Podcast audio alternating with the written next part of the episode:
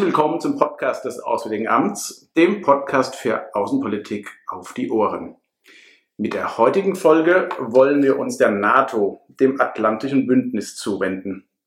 Vor allem wollen wir auf dessen Neuausrichtung oder mindestens Neujustierung schauen im Rahmen des Reflexionsprozesses NATO 2030. In wenigen Tagen beim NATO-Außenministertreffen in Brüssel erstmals in Anwesenheit des neuen US-Außenministers Tony Blinken, wird dieses NATO 2030 nämlich ganz weit oben auf der Agenda stehen.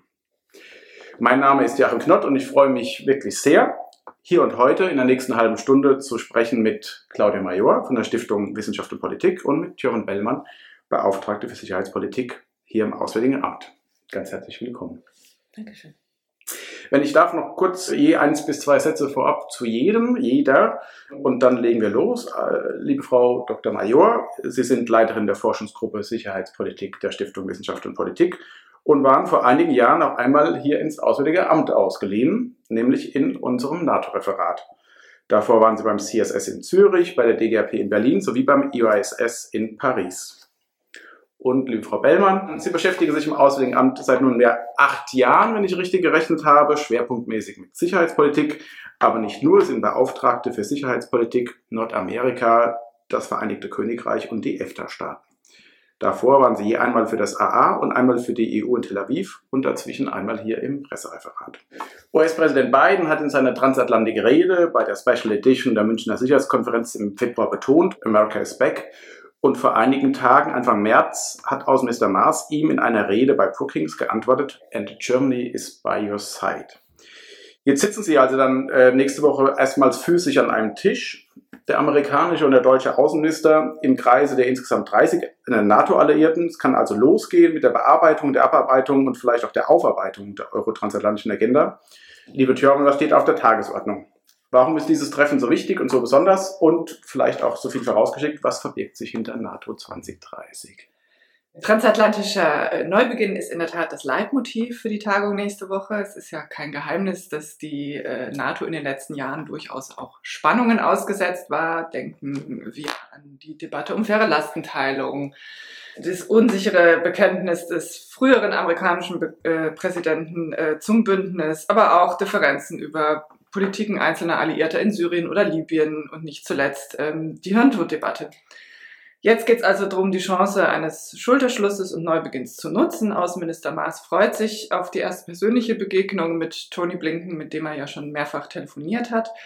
Thematisch äh, ist eine ganz zentrale Frage der NATO-Reformprozess 2030. Das geht zurück auf eine Initiative von Außenminister Maas, der im Herbst 2019 vor Hintergrund der äh, eingangs erwähnten Spannungen ähm, entschieden hatte, dass wir ähm, diese Divergenzen in einen, einen konstruktiven Prozess lenken wollen, um daraus eine Chance für die NATO zu machen.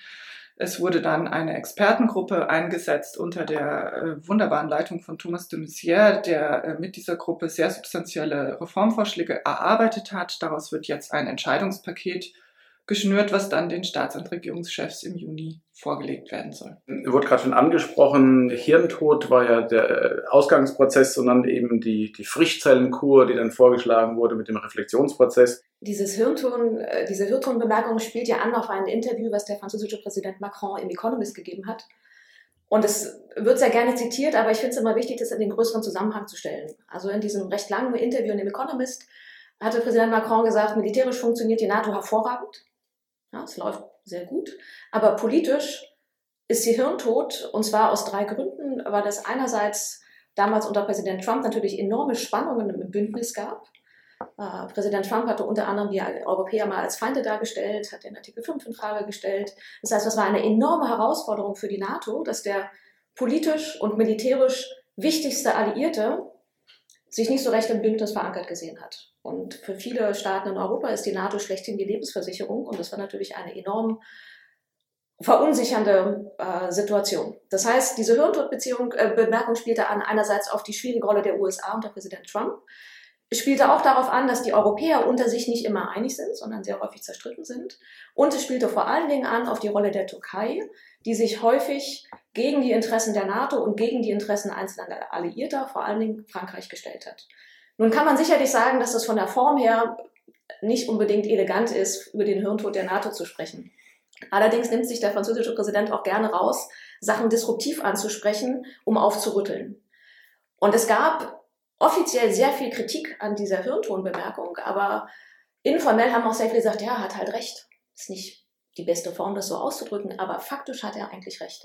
In dem Sinne kam der Reflexionsprozess zu einem richtigen Zeitpunkt und konnte diese Kritikpunkte kanalisieren. Und wenn man sich anguckt, was so ein bisschen das Leitmotiv dieses äh, Prozesses dann war, nämlich dass die NATO militärisch ähm, stärker werden muss oder auch technologisch äh, weiterhin führend bleiben muss, dass sie politisch geschlossener werden muss und sich globaler aufstellen muss, sind eigentlich viele von den Kritikpunkten von Präsident Macron angesprochen worden.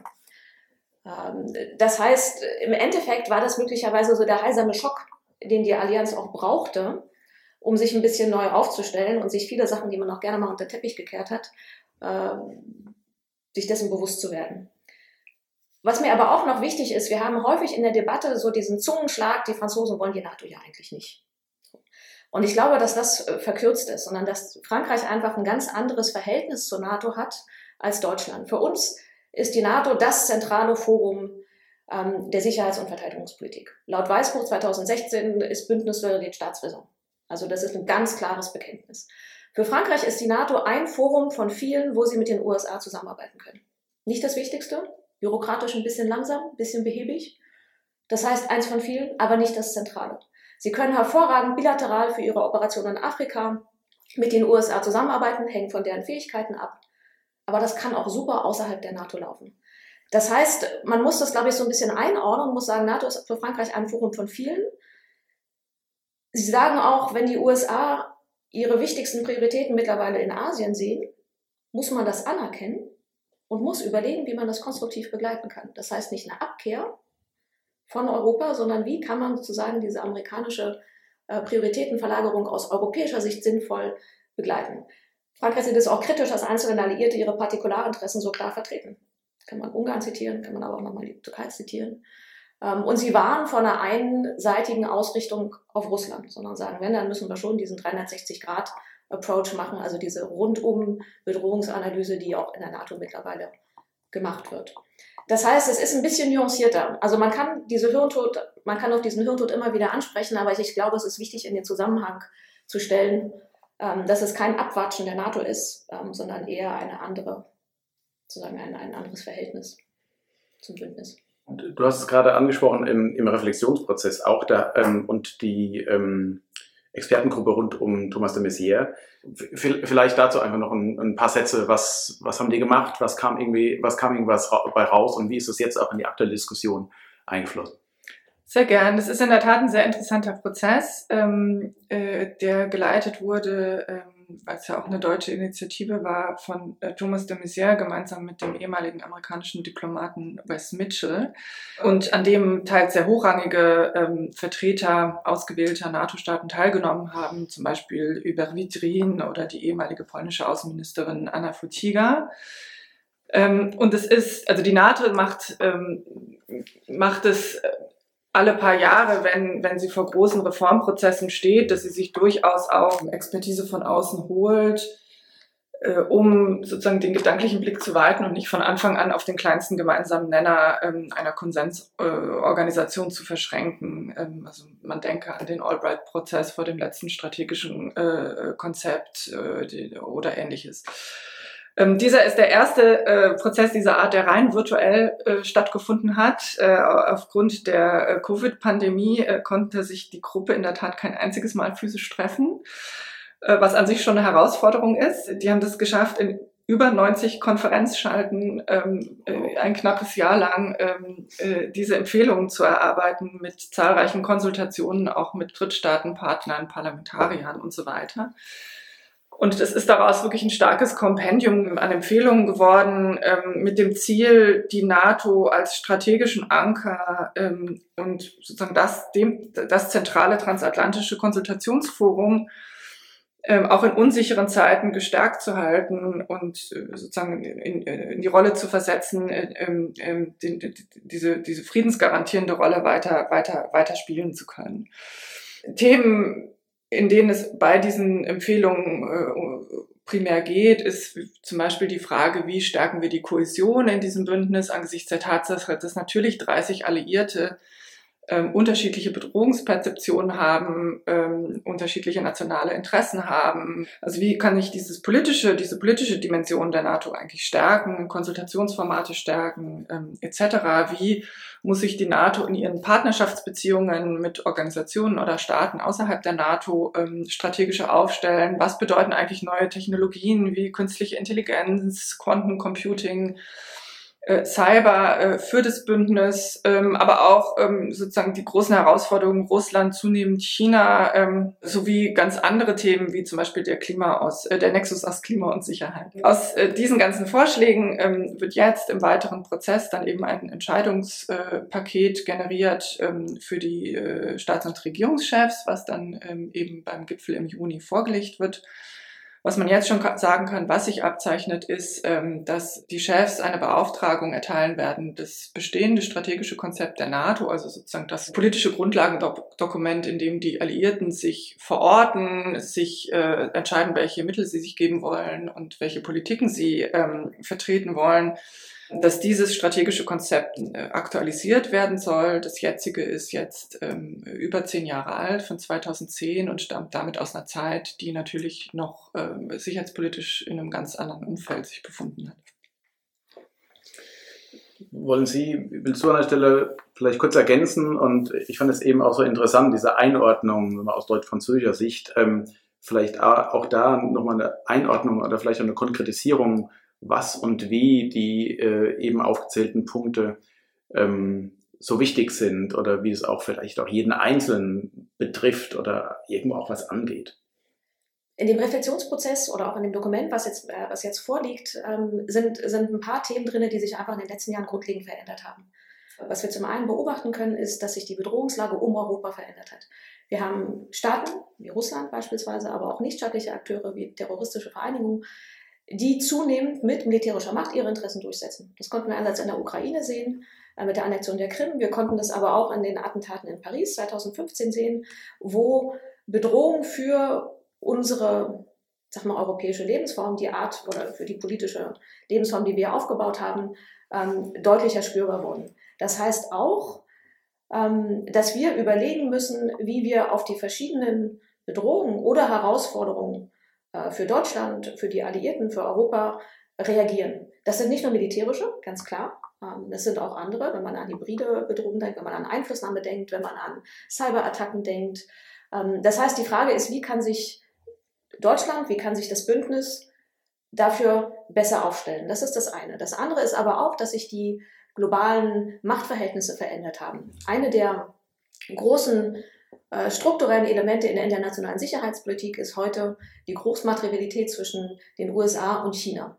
Und da stellt sich natürlich auch für Europa die Frage, wie wir uns in, diesem, in dieser Großmachtrivalität aufstellen, wie wir uns da verorten. Bislang hat China in der NATO beispielsweise keine Rolle gespielt. Es gibt keine China-Strategie, es gibt kein Komitee, was dazu arbeitet.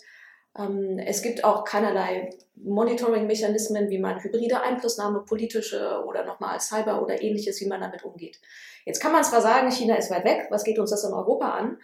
Man muss aber auch ganz klar sagen, dass wir das in Europa bereits spüren. Wenn beispielsweise kritische Infrastruktur wie Häfen oder anderes äh, China gehört, wenn wir über Infrastrukturen ähm, wie 5G sprechen, wenn wir beobachten, dass es beispielsweise zunehmende Militärpräsenz von China in der Arktis, ähm, in, in der Ostsee oder im Mittelmeer gibt.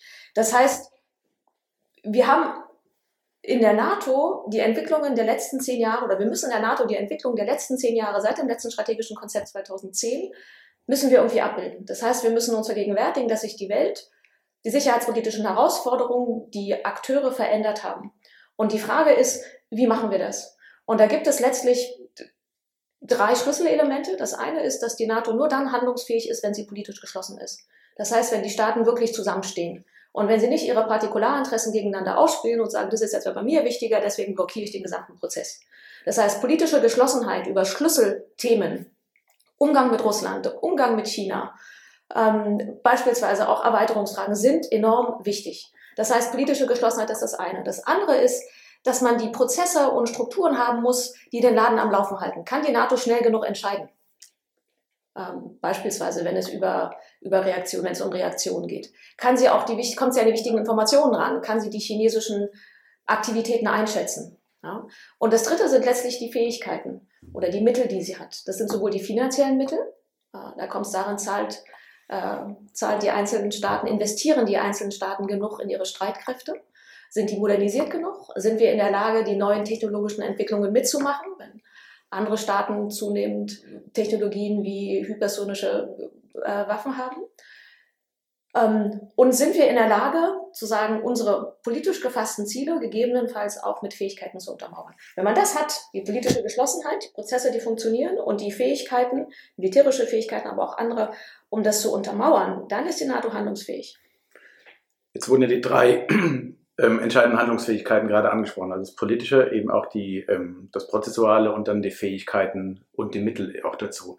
Jetzt hat ja gerade der NATO-Generalsekretär vorgestern seinen Jahresbericht vorgelegt und äh, die Welt hat dazu getitelt, die NATO-Pläne werden teuer für die Bundesrepublik. Joran, wie würdest du jetzt diese aktuelle Situation, das auch gerade was äh, Claudia Major gesagt hat, wie würdest du das an der Stelle eben einordnen?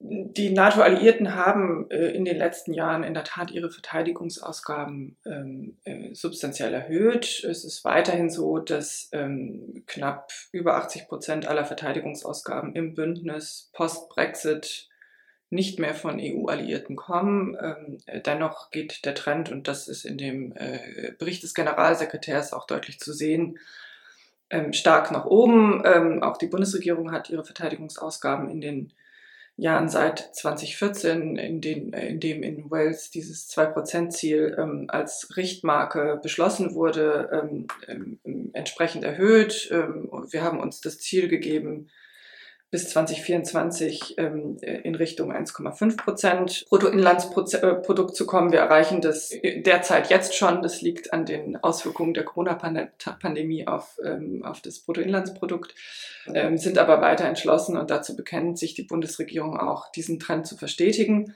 Wir haben aber auch immer gesagt, ähm, Geld alleine ist nicht das, worauf es ankommt, sondern ähm, es kommt darauf an, äh, wofür dieses Geld genutzt wird, dass es in die Fähigkeiten auch investiert wird, ähm, die, äh, die das Bündnis braucht, um seinen Kernauftrag der kollektiven Verteidigung sicherstellen zu können.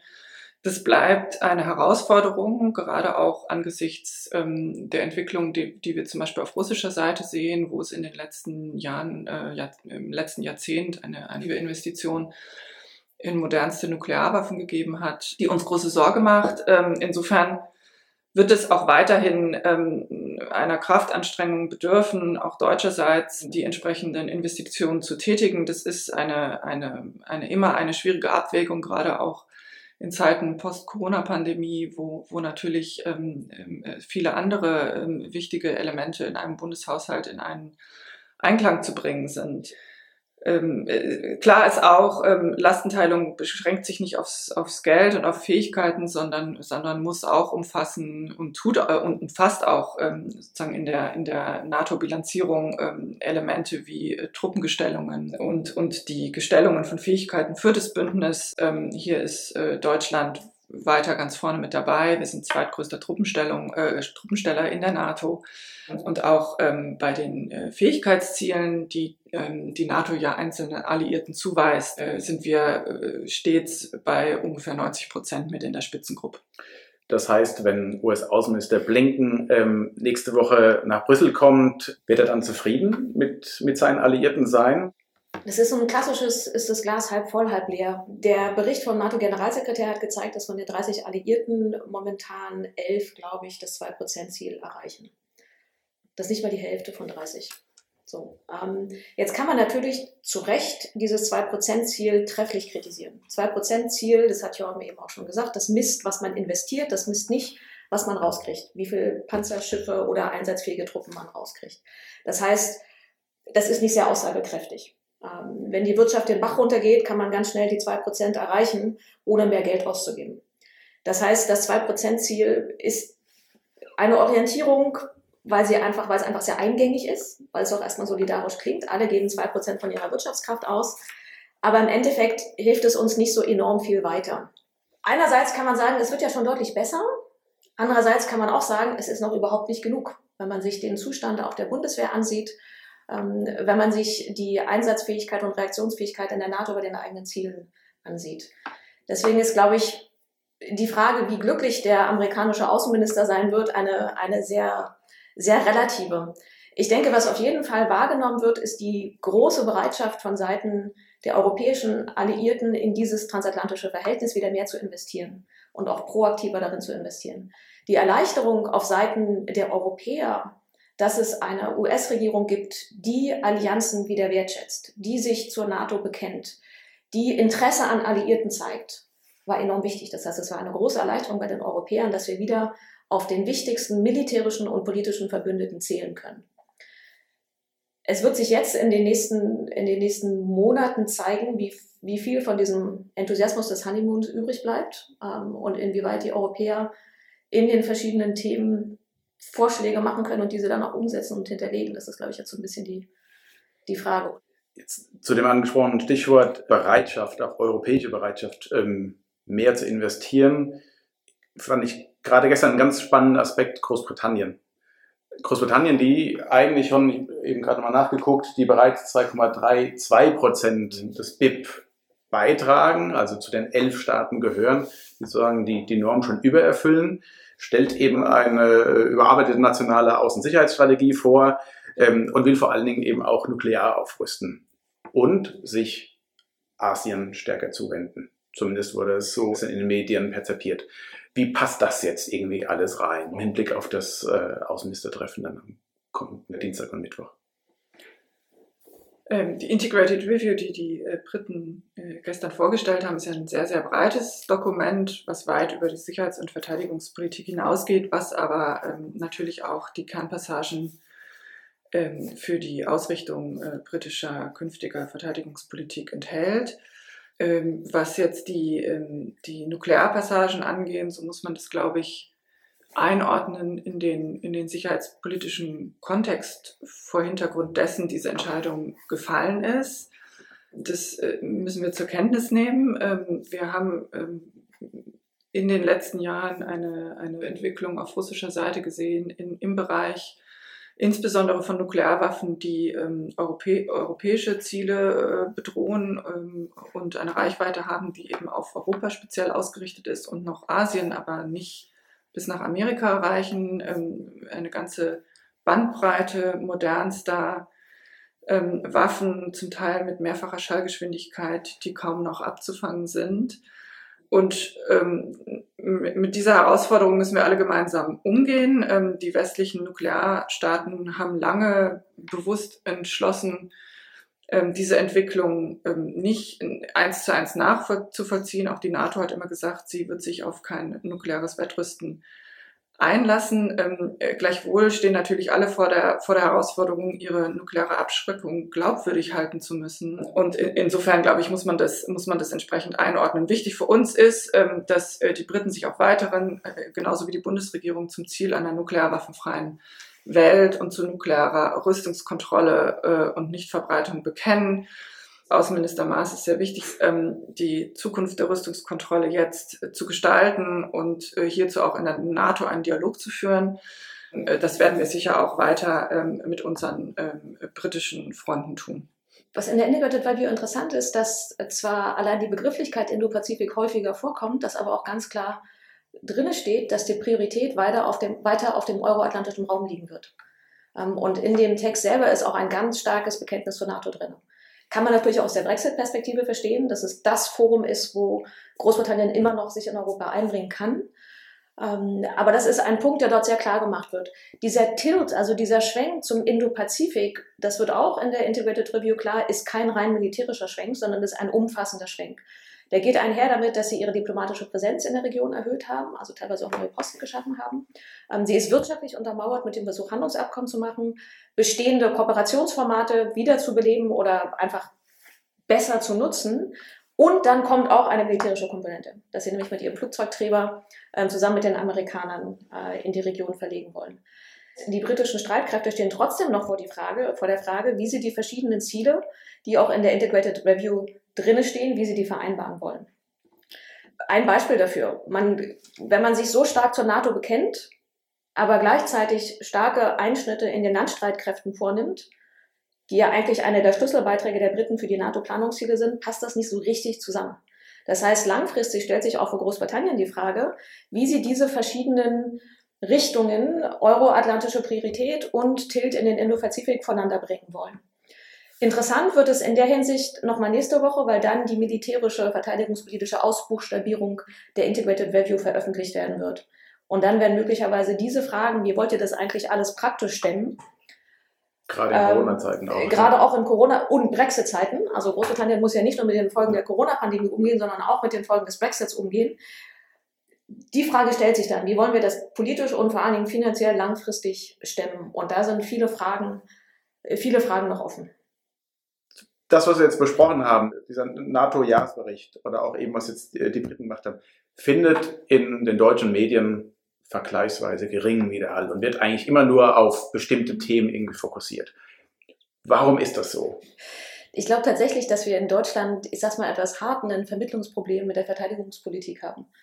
Wenn man sich die Umfragen ansieht, dann fühlt sich die Mehrheit der deutschen Bevölkerung von vielen Sachen bedroht, von Klimawandel bis wirtschaftlichen Herausforderungen, aber militärisch nicht bedroht. Das ist einerseits beruhigend. Einerseits kann man sich darüber freuen. Ähm, andererseits scheint mir das nicht realistisch. Ähm, wenn man das vereinfacht sagt, kann man sagen, wir in Europa, gerade in Deutschland, haben auch historisch gelernt, dass militärische Mittel sehr schwierige, sehr einzigartige Mittel sind und man sehr zurückhaltend damit umgehen muss. Das heißt, wir glauben nicht, dass man Konflikte mit militärischen Mitteln lösen kann. Wir haben aber Nachbarn, Staaten oder auch nichtstaatliche Organisationen, die sehr wohl glauben, dass man mit Hilfe von militärischen Mitteln seine Interessen durchsetzen kann und damit ziemlich weit kommt. Das haben wir mit der Annexion der Krim gesehen, mit dem Krieg im Donbass, mit dem Krieg in Syrien, mit den Anschlägen in Paris. Das heißt, die Frage, die wir uns dann stellen müssen, ist doch, wenn andere Staaten oder nichtstaatliche Akteure sich des Militärs bedienen und damit letztlich auch unsere politische Lebensform in Europa, unsere Grenzen, unser Territorium in Frage stellen, wie wollen wir darauf reagieren? Wir können Militär ablehnen als Mittel. Wenn andere es sehr wohl nutzen wollen, müssen wir darauf eine Antwort haben. Ähm, und dann ist die Frage, wie wir nochmal politische Systeme, Grenzen, Territorien, Bevölkerung schützen. Die Antwort, die die NATO darauf gibt, ist momentan Abschreckung und Verteidigung. Abschreckung ist eine Kriegsverhinderungsstrategie. Das ist eigentlich die höchste Kunst, Militär einzusetzen, zu sagen, wir sind hier, wir sind ausgerüstet, wir sind vorbereitet. Überlegt euch sehr gut, ob ihr uns angreift, weil die Gewinne, die ihr haben werdet, viel kleiner sein, werden als die Verluste, die ihr notfalls in Kauf nehmen müsst. Das ist die Idee von Abschreckung. Es lohnt sich nicht. Kriegsverhinderungsstrategie. Die Herausforderung, von der die NATO jetzt steht, ist einerseits zu vermitteln, dass es diese Herausforderung für die europäische, transatlantische und deutsche Sicherheit immer noch gibt und darüber hinaus, dass sie immer schwieriger werden. Wir haben nicht mehr wie im Kalten Krieg Panzerverbände, die irgendwo stehen, sondern es gibt die ungeahnte und unvorstellbare neue technologische Entwicklungen, von Weltraum bis hypersonisch bis im nuklearen Bereich hinein, die man sich kaum vorstellen möchte. Wir haben eine zunehmende Verquickung der verschiedenen Politikbereiche. Wir haben nicht mehr die schön abgrenzbare Verteidigungspolitik oder Sicherheitspolitik, sondern Klima spielt mit rein. Ähm, innere Innen- und Außenpolitik werden zunehmend vermischt. Technologische Entwicklung kommt mit rein. Und es ist nicht mehr rein auf Europa begrenzt. Das heißt, wir haben vorhin über China gesprochen.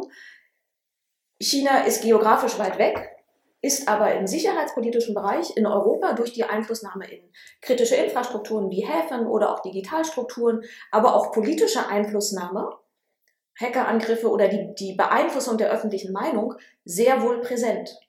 Das heißt, dieses Gefühl für ein, ein Infragestellen der europäischen Sicherheit, die müssen wir noch besser vermitteln. Da müssen wir uns sicherlich auch an die eigene Nase fassen. Ähm, aber das ist eine, eine Aufgabe, die auf jeden Fall da ist. Das heißt aber, um nochmal den Eingang auch aufzugreifen, da war quasi der, die Hirntodaussage von Macron war gar nicht so disruptiv, sondern es war dann eigentlich nur ein kleiner Schubs in dem Sinne, was wir eigentlich bräuchten, um, äh, um irgendwie aufzuwecken. Ich glaube, dass die Form schon schwierig war. Ja, man muss ja überlegen, dass die NATO für viele Staaten, auch Deutschland, die Lebensversicherung schlechthin ist. Und dass ein Großteil der Abschreckungswirkung und auch der, der Kraft der NATO darauf beruht, dass man glaubhaft nach außen vermittelt, vermittelt, alle Alliierten stehen zusammen Und wenn uns jemand angreift, wenn ein Einzelner angegriffen wird, sind alle da und treten füreinander ein. Und wenn man eine NATO sieht, wo sich die einzelnen Alliierten öffentlich kritisieren, wie es beispielsweise der ehemalige Präsident Trump gemacht hat, oder wenn ein wichtiger Alliierter, eine Atom, ein Atomstaat wie Frankreich sagt, es läuft ja alles nicht, dann ist natürlich die politische Abschreckungsbotschaft enorm geschwächt. Und die politische Botschaft, wir stehen zusammen, ihr kriegt uns nicht auseinander definiert. Wenn die geschwächt ist, hat das natürlich auch Auswirkungen auf die militärische Glaubwürdigkeit. Dann kann man sich denken, hm, treten die wirklich voneinander ein? Und deswegen war diese, diese Hirntodbemerkung natürlich ein hilfreicher Weckruf irgendwie schon für die NATO. Es war meines Erachtens aber auch ein ziemlich gewagtes Spiel für die Herausforderer oder für die Kontrahenten der NATO, ob man nur nach Russland oder in andere Regeln, die sagten so, hm, die zerlegen sich gerade selbst. Also da muss man, glaube ich, schon verantwortungsbewusst rangehen. Und auch dazu, wo Präsident Macron auch noch dann mit der europäischen Autonomie um die Ecke kam, was ja das vielleicht auch noch irgendwie be bestärkt hat. Jetzt die Frage nochmal auch auf den Reflexionsprozess irgendwie zurückkommen. Hat dieses Thema, wie der europäische Pfeiler in der NATO oder Stärkung des europäischen Pfeilers in der NATO, hat das bei, bei der Messier Mitchell eine besondere ähm, Rolle gespielt? Ähm, in, aus unserer Sicht als Bundesregierung schließen sich äh, stärkere NATO und stärkere EU ähm, überhaupt nicht aus, sondern, ähm, äh, sondern sollten sich im Idealfall wechselseitig verstärken. Ähm, es gilt sowieso das Prinzip Single Set of Forces, das heißt, äh, unsere Streitkräfte gibt es nur einmal und stehen beiden Organisationen ähm, zur Verfügung. Das gleiche gilt für unsere Fähigkeiten. Ähm, und insofern ist, ist sozusagen die, ist es keine Frage, dass, dass äh, die Europäer hier mehr tun wollen und sollen. Und ähm, ich glaube, aus den Äußerungen von Präsident Biden lässt sich auch sehr klar erkennen, ähm, dass er das genauso ähm, erkannt hat und unterstützt. Und, äh, und das wird sicher auch ein Leitfaden sein, der uns äh, jetzt im äh, weiter fortschreitenden Reformprozess der NATO weiter begleiten wird.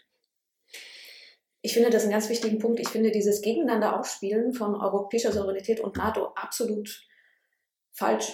Ähm, ich glaube, dass das eine toxische Debatte ist, die wir nicht führen sollten. Wir sollten nicht versuchen, diese beiden Foren oder Themen gegeneinander auszuspielen. Wenn die Europäer in der Lage sind, beispielsweise im militärischen Bereich, ihre Streitkräfte besser auszurüsten, besser aufzustellen, die Lücken zu schließen, von denen wir eingangs gesprochen haben, zwei Prozent, auch wenn es ein schwieriges Ziel ist, aber ausreichende Finanzierung, 20 Prozent Investitionen, wenn das funktioniert, dann profitiert davon generell die europäische Handlungsfähigkeit. Dann können die Europäer im Rahmen der EU, im Rahmen der NATO, im Rahmen der VN, im Rahmen von Koalitionen auf der Willigen, der Willigen besser handeln. Das heißt, es ist eigentlich eine Stärkung der Europäer, ist eine, eine betrifft, heißt sowohl, dass sie selber in der Lage sind, mehr zu machen, wenn die Amerikaner in anderen Regionen oder in anderen Sachen gebunden sind. Das haben wir auch, das war auch die Erfahrung der letzten Jahre wie groß die Abhängigkeit von den USA politisch und militärisch sind. Als die USA aus Syrien abgezogen sind 2019, konnten auch Frankreich und Großbritannien nicht mehr richtig viel machen. Das heißt, einerseits selber handlungsfähig sein, wenn die Amerikaner in anderen Bereichen gebunden sind und durch eine bessere Einsatzfähigkeit und bessere Handlungsfähigkeit zu einem attraktiveren Partner der USA zu werden. Das heißt, ich warne sehr stark davor, dieses europäische gegen das transatlantische auszuspielen weil das inhaltlich keinen Sinn macht und weil es uns eher davon abhält, die Energie wirklich in die, in die, in die Umsetzung zu stecken. Eine letzte Frage, eine Abschlussfrage, wer auch immer sie äh, beantworten möchte. Der erste NATO-Generalsekretär NATO hat ähm, das Motto der NATO geprägt, kann man schon fast sagen, indem er gesagt hat, die NATO ist dafür da, to keep äh, America in, Russia out and Germany down. Gilt dieser Grundsatz heute noch? Ich denke, die ersten beiden Elemente stimmen auf jeden Fall noch. Keep the Americans in. Es gibt keine glaubhafte Verteidigung ohne die Amerikaner in Europa im Augenblick. Russia out ähm, ist auch noch, ist immer noch eine relevante Herausforderung. Ich glaube, die Rolle Deutschland hat sich verändert. Deutschland ist, ich würde eher sagen, Deutschland ab. Ähm, Deutschland ist, ist ein zentraler Akteur in der NATO oder sollte diese zentrale Rolle noch stärker spielen, sowohl politisch als auch militärisch ähm, und sollte sich noch stärker einbringen, zusammen mit den anderen Alliierten. Und so ein Dreischritt ist natürlich immer schön, aber man müsste, glaube ich, auch irgendeine gute Formulierung mit Blick auf China finden, weil das eine der zentralen, die zentrale systemische Herausforderung in der Zukunft sein wird. Und die NATO natürlich im militärischen Bereich nur einen Teil abdecken kann. Ja, das ist, wie gesagt, eine systemische Herausforderung. Aber den Teil, den sie abdecken kann, muss sie in Zukunft deutlich besser bearbeiten.